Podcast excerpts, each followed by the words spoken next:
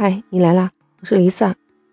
哎呦，昨天我一个武汉的朋友给我打电话说，他们那边好热啊，这几天，不知道你那边是不是也一样啊？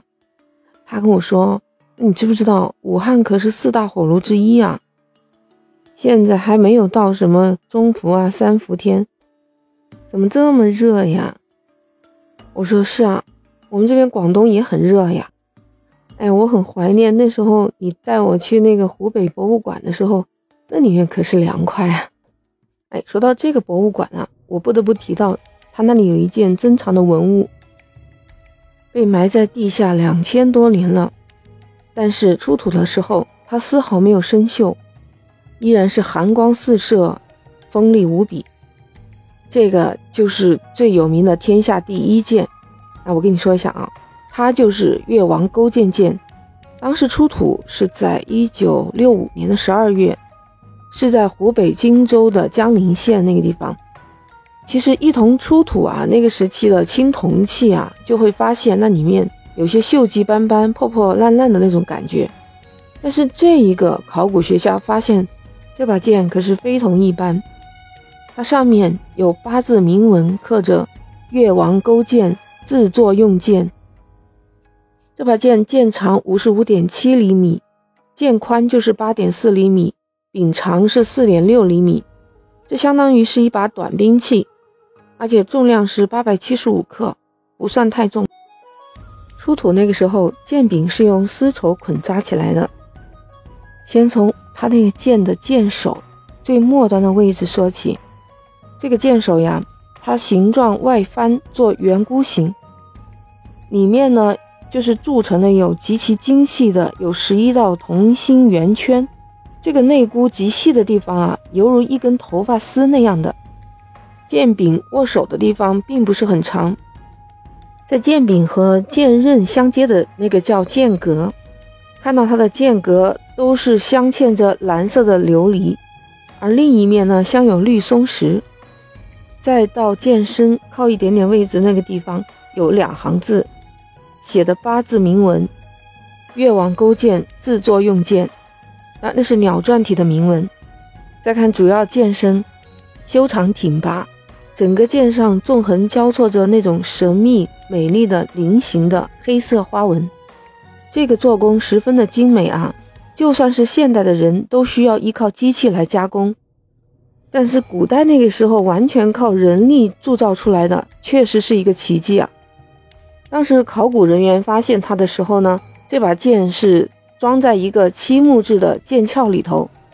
尽管考古人员也做了一些准备，但是在拔剑的那一刹，还是让在场的人都惊呆了。就看见一道炫目的青光闪烁着，寒气咄咄逼人。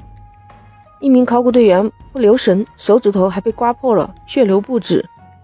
再有人拿了十六层的白纸试一下它的锋芒。就听见唰的一声，从中间而过的剑竟然将白纸全部的划破。再到后来呀，就是做了一些无损伤测试以后，发现它真的可以达到削铁如泥的地步。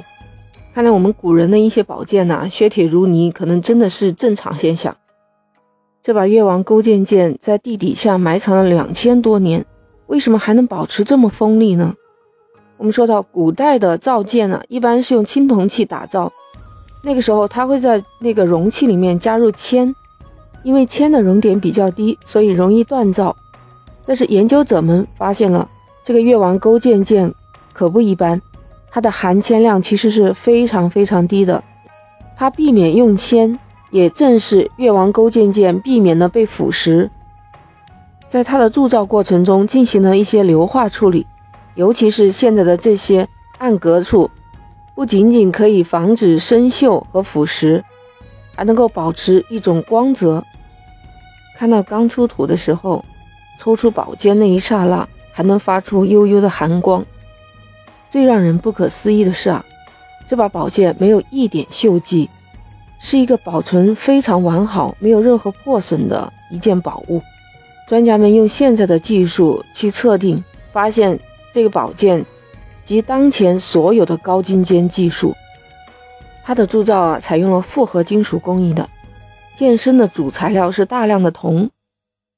用铜啊，就是一种韧性比较好、不容易折断的材料。另外，研究还发现呢，它这里面还有很多的金属，包括锡、铁、硫、铅多种复合的金属元素在里面。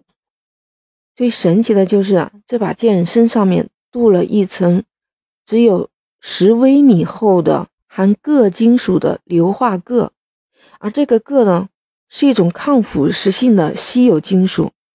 首先啊，这种材料非常不容易找到，就地球上也是非常稀有的。第二，这种材料它是耐高温的，你只有在温度达到了四千度才是它的熔点。那你想一想。早在两千多年前，它是靠什么技术来把这个剑炼造出来的？而且还能把这么稀有的金属镀在上面呢？所以到现在呀，一直都是一个谜。至于说到这个宝剑丝毫不生锈啊，有专家分析了，可能有几个原因。第一个原因是它的成分主要是铜，铜是一种不活泼的金属，所以比较不容易发生生锈的现象。那第二个原因就是，当时发现它的时候呢，剑是装在一个漆木质的剑鞘里头的，相当于给剑做了一个密封的保护。而且考古学家说，它所处的环境呢，是在地底下几千米，当时覆盖棺木的这种泥土啊，密闭性非常的好，所以就相当于给它做成了一个隔绝外界的一个密闭空间，所以才有了我们现在能看到的比较保存完好的宝剑了。人们说它有万剑之王的称号，你说是不是？还有因为越王当时的名气呢？都知道越王勾践是战败了以后忍辱负重二十年，做了吴王夫差的马夫，用了九年时间把吴王给灭了。他就是用的这把宝剑披荆斩棘，成为了春秋的霸主。有没有可能因为当时人心所向，人们都极度的信仰他，所以他的成功？也成就了这把天下第一的宝剑，称他为万剑之王。那我们今天就聊到这儿。如果你还有不同的看法，请你在评论区给我留言点赞哦。哦，记得点击关注、订阅、收藏我的离奇怪论，我在这里等你哦。下期再见。